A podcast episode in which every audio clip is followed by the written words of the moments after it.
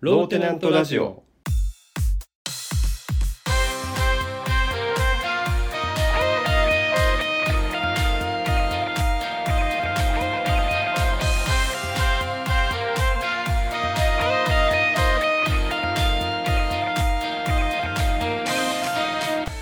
さあ始まりましたローテナントラジオムムサノピーノですミツバチです。今回ミツバチさんは前回の放送を振り返りますはい。私は振り返り ます。あっていうかさ、まあ、前回うん150回記念で、えーミツバチクイズをしましたがうん、そうだね。どう楽しかった楽しかったね。 いろんな質問が、うんもうふざけてるのから、ちょっといい質問から、はいいろいろあったね。そうそうそうそうあそれでえっとまあ前回時間が足りなくて、まあ、残っちゃった質問とか送ってもらったのに使ってない質問があるのであ、はいはい。これは今後、えっと、またミツバチクイズのコーナーでちょっとずつ出していこうとはいはいはい。思っていいいます。ね。はい、わかりました。で、えーまあ、今回151回目ということでさ、うん、まあえー、と1年が52週間うん。だからもうすぐ丸3年なんだよねああ、そういうことね。でもうすぐ丸3年ローテナントラジオは1週も休んでいません151回いや、すごい。これはピーノさんのすごいとこだと思うよ。あ出た継続力ね、そう、継続力。あの、うん、もうピーノさんの何か一つ褒めるとしたら継続 力を褒めるってもういつも言ってるから 取り柄は1つしかないから継続力です 一つとは言わないけどでもあのねブログ書いたりとかねブログ今続いてないから言わないでくださいでもだいぶやってたでしょだし、うんうんなんかその一つのことをさその決まったスパンでずっと続けるみたいのがめちゃめちゃ得意な人だと思ってるはいはいはい、うんまあ、今後も続けていけるように頑張っていきましょううんいや151回ですねって来たからさうんポケモンの話すんのかと思ったわ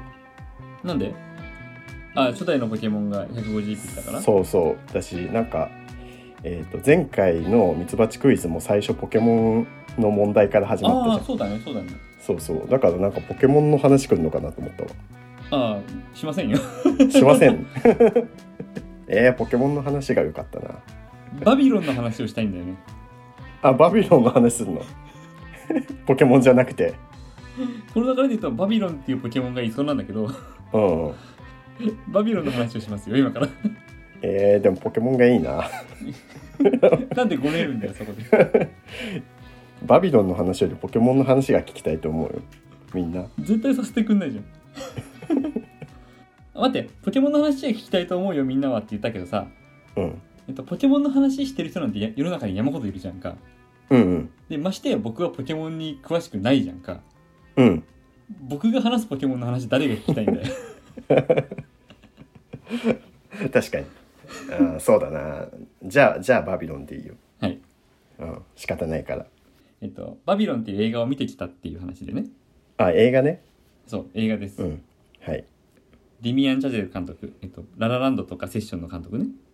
ああ、はいはいはい。でブラッド・ピットが主演で「バビロン」っていう映画があって、うんうんうんうんまあ 前々回さ僕らは、うえん。ー古い映画のネタバレはもうしてもいいんじゃないかみたいな話をしたじゃんか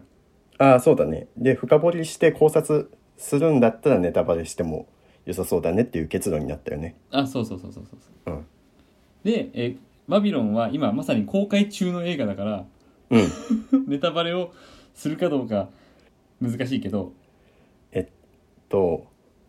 ネタバレするんだったら、うんまあちゃんとネタバレしますよと言って深掘りしましょう。あもちろんもちろんでえっとじゃあ、まあ、まず何あらすじというかどんな映画か知らない人のために言うと、うんうん。えっと、1920年代から30年代にかけて、えっと、映画が白黒無声映画から、えーうんカラーの、えー音声あり陶器映画っていう、うんうん。えー音声とか音楽とかが入ってくる映画に移っていった時期の映画界の話なんだけど、うんうん。まあ、その映画界の移り変わりを描くっていう意味でこの、まあ、リニアン・チャゼル監督自身がどんだけ映画が好きかっていうことがもうふんだんに盛り込まれて るのねなるほどね。映画の映画ってことね。そうそうそうそうそうはいはいはい。でさらにそこに、えっと、もう音楽がすごいノリよくなれるのうん。もう僕映画館で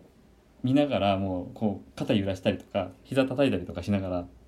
へもうえずっとのと乗ってられるのへだから3時間ある映画なんだけどもうすごい楽しく見れた、えうんなるほどねいいねで、えっと、もうストーリーのネタバレとかも一切しないんだけど、うんえっと、本当にこの監督の映画愛がすごい詰まってるっていうのが分かるのねはいはいはいえっと最後のシーンで 最後のシーンの話するんかいって そうけ結局のネタバレはないのねしなえっい、と、ネタバレといえばネタバレち難しいなえっとねうんネタバレって言葉が悪いよねあのあーつまりさそのネタバレっていうのは何コナンの犯人を言っちゃうみたいなさはいはいそこを知っちゃうともうなんか面白くなくなっちゃうというかそうそうそうそう考察の余地がなくなっちゃうそうそうそう、っていうことじゃんネタバレってうんそうかそういうも意味では別に今から僕が話す話はネタバレには含まれないと思うはいはいはい「タイタニック号が沈没する」は言ってもいいっていうのと一緒ねそうそうそうあ ちょっと間があったけど よかった 一緒でよかったそうそう映画の、えっと最後のシーンだけどそれを言ったところで別に、えっと映画を見ることには影響しあんましないというか、まあ、知った方が面白いかもしれないぐらい、うんうんでまあその当時1920年代の映画作りをしている青年が、まあ、主人公の一人なんだけど、うんまあ、彼が、えっと最終的に劇場で映画を見ていろいろしみじみ思うっていうシーンで終わるんだけどうんそのしみじみ思うっていう風に映像が切り替わっていって、うんえっと、かつて、えっとまあ、映画の始まりと言われた、まあ、これ「ノープ」っていう別の映画にも表現されてるんだけどあのうん黒人が馬に乗っている、えー6枚の写真があってそれが繰り返し繰り返しう馬が走っているっていう映像があって、うんうんうそこから始まって、まあ、いろんな白黒のいろんな時代を経て最新の映画、えー VFX を使ったような CG を使ったような映画うんのいろんなまあ僕はさ映画にすごい詳しい人じゃないけどさ、うんまあ、それなりにまあまあ見てきてさ、そうだよね全部全部理解できてるわけじゃないけどあこういうのもあったなたまに知ってる映画が入ってたりとかしていろんな映画のシーンがちょっとずつちょっとずつ入ってるのバーってその最後のところでそう最後のシーンでね、はいはいはい映画の歴史をなんかザーッとおさらいしたみたいなシーンがあるわけはいはいはいでその主人公が、えっと若い時に、えー自分は何か大きなものの一つになりたいんだっていうしセリフがあって、うんそれがまさにこの現代に至るまでの映画映画歴史うんの一人のスタッフとして携わったんだっていうプライドを持って終わるわけよね。あーなんていうかその映画という大きな、まあ、文化というかそうの一つになれたみたいなはそうそうそうそうそういはいはいでその映画の歴史をざーっと振り返っていく中で最後バンって自分がまさにこの劇場で「バビロン」っていう2023年の最新の映画を見ているっていうところまでつながっていくんだよねああなるほどね観客の体感としてね。はいはいはいってすごいなんか感動の終わり方を僕はしたんだよねうんうんうんなるほどで、えーエンドロールが流れていくじゃんうんでお客さんがパラパラと出ていくんだけどさうんうんいや待てよって思うわけほうほうほこの わかる映画映画の歴史をバーッと見見せられてその中のスタッフの一人として携わったんだっていうところで終わってる感動のエンドだからううんうんうんそのこの「バビロン」を作った今、えーキャストたちがバーって今流れてくるわけじゃん名前がはいはいはいここを見ずしてここに書いてある名前の一つ一つが今見てたその主人公たちなんだぞってことだよねそうそうそうそうそうそうあよく言ってくれたここを見ずして劇場を出るって何たることかって僕は思うわけうんなるほどそんな人と僕は仲良くなれない わかるうんわかる言わんとすることはわかるそのなんかシーンがあるとかそういうことじゃなくてもうここに流れてくる名前一個一個がうんうんまあバビロンっていう映画に関してはそこは見とけということだそよねうじゃないうん今の話をした確限かりにでは確かに でもまあなんだろうなその映画見てでエンドロールが始まった時にパッとそういう思考に、まあ、切り替わるのはなんか偉いよなって思う偉いって何偉いっていうのは分かんないけど、うんなんかそう特殊なシチュエーションじゃん、まあ、映画の映画を見てまあそうだねうん映画の映画を見て映画に感動してその作り手に思いを馳せるっていうね、そうなんだろうだからそのエンドロールのその制作関係者の名前を見てさっきまで見てた映画のストーリーを重ね合わせることができるっていうそのなんか思考のつながりがパッとできる人もなかなか少ないんじゃないかなって思った。あそうなのかなうん、あだからみんな帰っちゃうのかなうん、かなわかんないけど。ああ本当僕だけじゃそういうふうに受けと受け止めたのはいやわかんないよ。うん、まあみんながみんなじゃないだろうなとは思でも多分監督はそういうふうに受け止めてほしいと思って終わらせてるはずなんだよあそこでう。うんうんうん あそこでね帰っちゃう人まあ3時間の映画だからトイレに行きたかったのかなとは思うん。なるほどね。う、うん、理解はしてあげたいけども、いや、うんそこが大事だよっていううんエンドロールこそが真のエンディングだよっていう話だねうん。そのいろんな映画のフラッシュバックがあって、うんまあそれの延長線だよね。その歴史の一部がそうそうそうそうそのエンドロール。そうそうそうそういう意味で僕はすごい感動したってことを伝えたいああなるほどね。ああじゃああれだねこれからバビロンあの見てみると思ってた人はうんそういうところまで考えてみてほしいね。あの館内が明るくなるまで席を立たないでくださいっていう、うん。でもさでもさ、うんうん、でもどうしてもトイレ行きたい時はトイレは先に済ましといてくださいでもさでもさ、コーラのさ一番でっかいの頼んじゃってさなんでえっとおむつを履いていってください、おむつを履いてエンドロール見るためにうん、分かりましたで僕は最後の最後までこの、えっとエンドロールをずっと見たからうんわかるんだけど、うんえっと、前にこのラジオで話した、えっと、COVID コンプライアンススーパーバイザーがバビロンにもいましたああ出たあのコロナのねそうアドバイザーいたんだそう COVID コンプライアンススーパーバイザーちゃんと載ってましたそれも映画の歴史の一つだねそうそうそうそういうポジションョンの人がいたっていうのもねそうだよね大事だよね、うん確かにそうかいるんだなそこもちょっと探してみたいねあのエンドロールうん、そのずっと見てそのコピット COVID コンプライアンススーパーバイザーそうそうその文字を見つけたらあこれだってなるじゃんちょっとそれを探すのも楽しいかもしんないだからコロナの時期に作られた映画っていう証明であるよねうん確かにねっていう話でしたなるほど、はい、面白いまあ本当面白かったしノリノリで見れる映画だからおすすめうん先々週末ぐらいの話なんだけどうんあのね夜晩ご飯食べてふとね携帯を見た時にうん未読のメールが5通ぐらい届いてたのねはいはいで何のメールかなと思って見てみたら、まあ、ソニーとかプレイステーションさんからメールが届いててはいはいで1つ目がアカウントの2段階認証が有効になりましたおー2つ目お買い上げありがとうございますで3つ目4つ目お買い上げありがとうございます5つ目サイン ID の変更ってメールが届い てて怖くないそうそうそうあれそうそうは何これってなったのうんうんでえっ、とまあお察しの通りかもしれないけどこれあの、うんプレイステーションネットワークっていうまあプレステでオンラインで遊んだりとかオンラインでコンテンツを購入するときに使う、んプレイステーションネットワークのアカウントが乗っ取られました。えそんなことあるの、そうそうそうへもうー最近全然プレステ利用してなかったのにさこんなメール急に届いたからすっごいびっくりしてさはいはいでまあこういうメールが届いたからってこの何本当に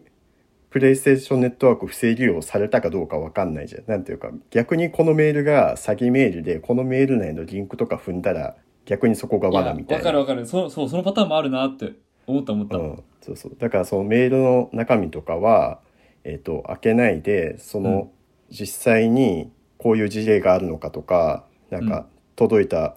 メールの内容とかをネットでまず検索してみたら、うんまあ、どうやらなんかマジっぽいっていうのが分かってへえでプレイステーションネットワークログインできるか試してみようと思ったら本当にログインできなくなってて、ああはいはい、はい、だからそのサイン ID イコールまあメールアドレス変えられちゃってるから。もうへログイにンできなくなっててもう完全に乗っ取られちゃっててへえなんか3本ねえっ、と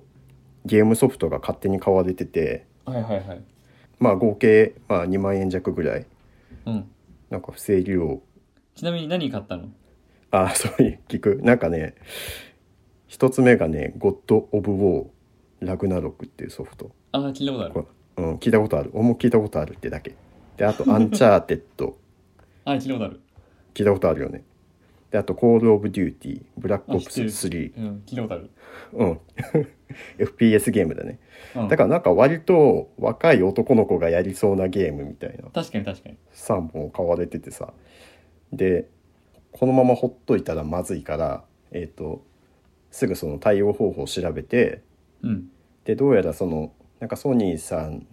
のなんか問い合わせ専用の対応してくれる LINE アカウントがあるらしいからうんうんそこに、えっとこういう状況ですっていうのを伝えて、まあ、その問い合わせしたのが結構夜だ、えっと10時ぐらいかなはいはいそう10時過ぎぐらいだったんだけどその夜遅くでもすぐ返事が返ってきてうん何個か質問されてで最初にプレイステーションネットワークのアカウントを作った、まあ、PS4 なんだけどプレイステーションの、えー、と機器 ID みたいななんて言うんだっああなるほどけうん照合できるんだそうあ本体のシリアルナンバーかそうそう、うんうんとかそういうのを教えてくださいって言われてで、うんそれが分かったら、えーと「あなたが本人です」っていうのが確認できるからうんそれでアカウントは取り戻せますよっていう感じうんで、はいはいまあ、すぐ対応してくれてでまあ結果それをすぐ問い合わせしたから、えー、とその直後から自分がもともと持ってたアカウントは無料ができなくなって、被害もそのさっきの3本だけで一旦とどまってうんでアカウントも取り戻せたっていう感じなんだけどあのーうんその経験をしてるのにさうんよく先 週クレジットカードの番号を教そうえたそようねだよそれね言いたかったその時にあごめんね順序逆だったねだからちょっとあの余計言いたくなかったよね本当はそうだよ ねそうちょっと今そこピリついてもいいぐらいのところあの時期に聞いすてきみまたよせんでね、したはいあ僕じゃなかったケインさんが送ったからね ああうんそうだねだからもうケインさんダメですよそんなこと聞い ちゃいやそんな時期じゃなくても聞いちゃダメだけどっ確かに確かていうことがあってねに、ねえ怖いねでもそう怖いよねびっくりするよねでまあ不正利用された分もちゃんとお金も、あの返金対応してくれたしあすごいねであとソニーさんのその、まあ、LINE で連絡してから2日後ぐらいに、えー、とこういう対応しましたよとか、まあ、その教えてくれる電話がかかってきたんだけど、うんえっとプレイステーションネットワーク内からクレジットカードの情報は、えー、と見れなくなってますっていうのであの伝えてもらってはいはいカード番号の全桁表示されないし有効期限とかセキュリティコードも表示されないうんから、えっ、とクレジットカード情報まるまるその不正利用した人に漏れたりとかはしてないですよみたいなこともへえ伝えてもらったから、まあうん結論被害としてはまあゼロ、だからカード情報は取られてなくて、えっとうん、プレステアカウントを勝手に使用されたってことなんだねねそうそうプレステアカウントとカードを情報を紐付けてあったから買い物はされちゃったってことなんだねあそうそうそうそはいはいはいうでこれは不正利用私じゃないんですよって言ったからそそこも返金されたしっていうところで、うんうんうんまあとりあえず被害自体はなかったしクレジットカードを止めないといけないみたいなこともうん結論なかったっていうので安心ではあるんだけど、で今はいはいはい今ミツバチはコールオブデューティーにハマってるんだいやあの返金したからソフトもやってない、やってないというかソフトできないし やらないよえだからい実は自作自演でいやいやダウンロードもそもそもされてないから大丈夫ね大 丈夫ねコールオブデューティーやってないねやってないです だってハマりそうなゲーム買ってんでしょいやいや違う違う男性が買いそうなゲーム買ってんでしょあのミツバチはピクミンとかああいうのが好きだからソニーの話してる時にピクミンの話して大丈夫なのファイナルファンタジーとかが好きだからっ言い換えたよ言い換えたよていう感じなんだけどでもなんかえっとこういうのさもうニュースで聞くとかのレベルだったからさ確かに身近でも、うん別にこういう話聞かないし本当にあるんだと思ってだから今回はなんかこういうことあるんですよっていうのをラジオで伝えて、ちょっと皆さんにこのね、うんアカウントのパスワードをちゃんと難しいパスワードにしてほしいっていうのとあほどと2段階認証うんができるやつはもう絶対しときましょうっていうちょっと注意喚起のそうだねあー回にしたいなるなと思いほどまはいす。やっぱりアカウントの取られたりとかしてまあねそのソニーとかまあ任天堂もそうだろうけど大手企業はそうやって対応してくれるけどうんうん、そもそもそんなことに、えー、と合わない被害に遭わないことがいいもんねそうそうそれもそうそうそもそも予防しとくのがベストだし、でこれも自分がさメール見てなかったら気づかないから確かにそうしばら気づくプレステ開けてなかったん でしょそうそうそう飽きてなかあったあでたまたま自分はそのメールとか LINE とかあの未読状態で置いとくのがすごい嫌いな人だからどんなメールでも全部ね、確認するのはいはい、はい、未読残さないタイプの人だったからもうそのメールが来たその日のうちに気がついたんだけどはいはいそうじゃなかったらあの翌月のクレジットカードの請求に謎の請求額があって何これってなって、うんソニーに問い合わせてでクレカ会社にも問い合わせしてうん 返金対応ガタガタしないといけないみたいなそうだね遅れちゃうとよりややこしくなるもんねそうそうそうそうはいはいまだそのソニーさんの中だけで収まる話だったからうんまあまだ良かったって感じなるほどね確かにそうだね、だから本当なんかいろんなアカウントでパスワードを同一にしたりとかなんかはいはい単純なパスワードにしたりとか2段階認証できるのにしてなかったりとかうんあとなんかいろんなサービスにそのクレジットカード情報を紐付けたり今できると思うんだけどうんなんかそういうのもあんまりやらない方がいいなってなるほど、ね、改めて思った、だからプレイステーションネットワークもそのクレカで買うんじゃなくて、えっと、チャージ式にしておいたらうんその使いたい時だけ使いたい分の額をチャージしてあそうかそうかそうしとけば、いっぱい利用されることを防げるもんねそうそうそうクレカの情報は登録しなくても済んだりするからああなんか今までまさかこんなことないだろうと思って結構油断してたんだけど、うんなんかこれを機にねいやーそういうセキュリティィ大事に大事にとか気を使わないとなって思った。はいはい便利な分、そこにちゃんと自分で気をつけておかないとうん、そうそうそでちなみにミツバチのさあの、うんパスワードは何なのう。 だからそういうとこで。えあれケインさんと同じような思考パターンだな、こいあ違うつ。違うえっとリスナーさんじゃあ僕は僕はどうでもいいもんミツバチのパスワードなのかうんリスナーさんが知りたいんだよねリスナーさん知りたくないでしょ、絶対。ロボットラントラジオのリスナーさんはミツバチのパスワードが知りたくて聞いてんの毎週怖いわ。やめるよ、このラジオ。趣味思考からあこういうパスワードかなっていうことにみんなち考ょっと待ってえながら聞いて今回の犯人さ、もしかしてリスナーさんなんじゃないのいるだかもとしすれなるいと、その感じ、そのスタンスでラジオを聞かれてるとすると、ちょっと怪しんでし まう。そうこの前ドロヘドロの話してたからもしかしたらそこからなんかつながるワードを持ってきてるかもなとか考えてあ、なるほどるねから。パスワードをね。そうそうそいやいや、そんなことはないけど、う、うん、 で、言わないけど。あでリスナーさんのことも信じてますけど、はい、うんなんかそういう質問は良くないと良くないと思います。あいえあつまんねえのつまんねえのじゃねえ よ。全然悪ふざけだからもうこれ。そうだねはいうん、まあでも本当にそういう被害に遭うのはなんか最小限に食い止めた方がいいからうんもう本当に面倒くさいだけだからね、うんうんそうそう本当にめんどくさい。うん、僕もちょっとパスワードをまた見直したり気をつけたいと思いましたうんはい。えなんだろうそういうじゃあ乗っ取り被害とかあったことある人いるのかな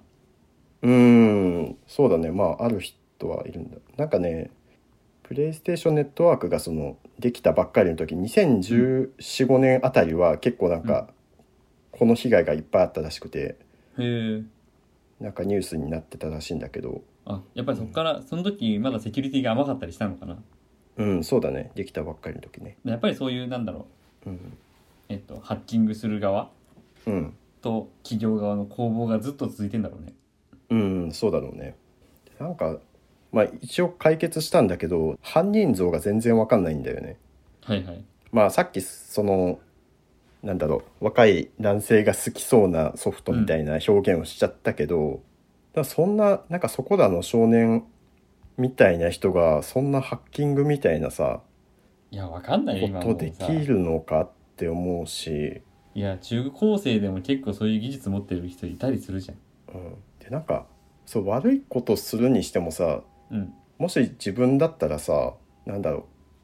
そのゲームゲームソフト3本買うだけにとどめないけどななんかその買って他の人に配布したりとかそのあ本ー当に悪いんだったらさはい悪い業者さんとかだったらさとか海外のなんか悪質なハッカーとかだったらさうん自分もうカード登録されてるんだからカード利用限度額までわーっと使ってなるほどバレなかったらもうそのまんまみたいなああなるほどなんかもっと悪いことできるのにああやらなかったしそうだねゲーそムっちソ気フにトなるね3本買うだけでそうそうどういう人がやったんだろうっていうねそうそう捕まるリスクももちろん考えてると思うんだよねいくらこういうことするような人でもね。はいはいはいうん、だったらさいや僕ねいやこういうえっとまあ SNS とかもそうだけど乗っ取り被害に遭ったことがある人メール送ってくださいってつなげようと思ったんだけどうん、 乗っ取ったことがある人メールくださいにしてるそう あのお名前とかそのメールアドレスは伏せますのでいや乗っだから取ったことある人どういう心境なのっていうのそうそういやあの番組ホームページローテナントのラジオ局の投稿フォームから送ってもらえればあのあなたの所在は全然分からずに送ることができるから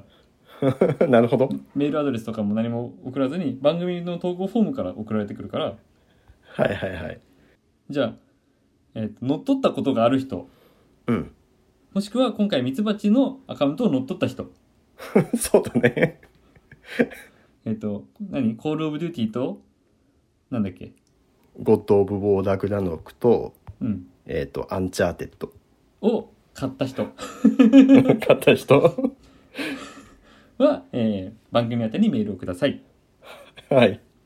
そんな素直か受な付メールアドレスはローテナントラジオアットマーク Gmail.com 綴りは LOWTENANTRADIO アットマーク Gmail.com です募集中のメールテーマは「令和なんでだろう一風変わったいたずら一風変わった嘘100選ミツバチクイズ感染予防対策今しかできないボッケジャイアンの目撃情報これって何なの?」ですえー募集中のお菓子は、募集中のお菓子はハリボーですはいえー先ほど言ったように番組ホームページローテナントのラジオ局から、えー簡単な投稿フォームがあってそこから投稿できるようになっていますはいえーそれから、えーローテナントの読書会第4回今公開中ですぜひ聞いてみてください、えーそれからミツバチの活動については木の図鑑 .info をご覧くださいはいお願いしますお願いしますであのーちょっと歯医者に行った話をしたいんだけどうんうんうこの番組んこなんか、ま、前もあったよね歯医者の話ねの番組何回歯医者の話するんだと思うかもしれないえっとうん 今度なんかのタイミングで歯医者トークまとめしとくわなるほどね自分もは歯医者の話したことあるよしてるよねうんうん何回かお互いしてるんだけどうんえっとまあこの前歯医者行ってさうん口の中見てもらってうんえっとね下の歯のうんえー、と歯茎のさらに下うんうんうんの骨が大きくなってんの僕えーっと進化してんのそうそうでそれなんてかって言ったら結構無意識に歯を食いしばっちゃう癖があるらしくってはいはいはいで他の人よりもちょっと,、えっと膨らんでるんだって歯の、えー下の顎の骨が力を入れると膨らんじゃうんだそうらしいだからあんまり歯を食いしばらないようになんか意識してくださいって言われちゃったのねうんうんうんあと硬いグミを食べないでくださいって言われたの募集しちゃダメじゃんもうハリボーのグミのせいじゃんこれあのごめんあのハリボーのせいって言っちゃダメ、あのそれ僕が無意識に歯を食いしばってるせいだからああなるほどねそうハレボのグミに悪いことは何もなくってなるほ ど、まあただそう今その僕うですねの状態で硬いグミを食べちゃいけませんって言われちゃったの、うんうんうんうん咀嚼力高めちゃダメだねもうねそうだから僕 は、えーハリボーのグミを買うことをやめちゃいましたそうだねもうんうおとなしくピュレグミにしとこただただ、えっとうこの番組はハリボーの提供でお送りしたいとは、えー今後も思っていますので、うはい、えっと代わ りにミツバチがハリボーを買うだろうし、えっとうんそうだねそう代わりにじゃあそうリスナーの方々もみんなでハリボーをあの僕の代わりにハリボーを買ってください そうだね。あの僕は歯医者さんに止められちゃったドクターストップが買ったドのクねターストップでね、ハリボー ね。ごめんなさいハリボードクターストップってめっちゃ面白いじゃん。これがねもうねどうしても言いたかったのうん、面白い。いや、これピーノさんの分までみんなでハリボー食べましょうん買ってください、お願いしう。ます、はい。はい。ちゃんとはあの、仕事中とかね、引き出しに入れときましょそう入れといてください。そうそうそうそう。ははいえーというわけで、えー今週のローテナントラジオ151回目の放送はここまでです。お相手はムーサのピーノとう。ミツバチでした。シェイク。シェイク。 「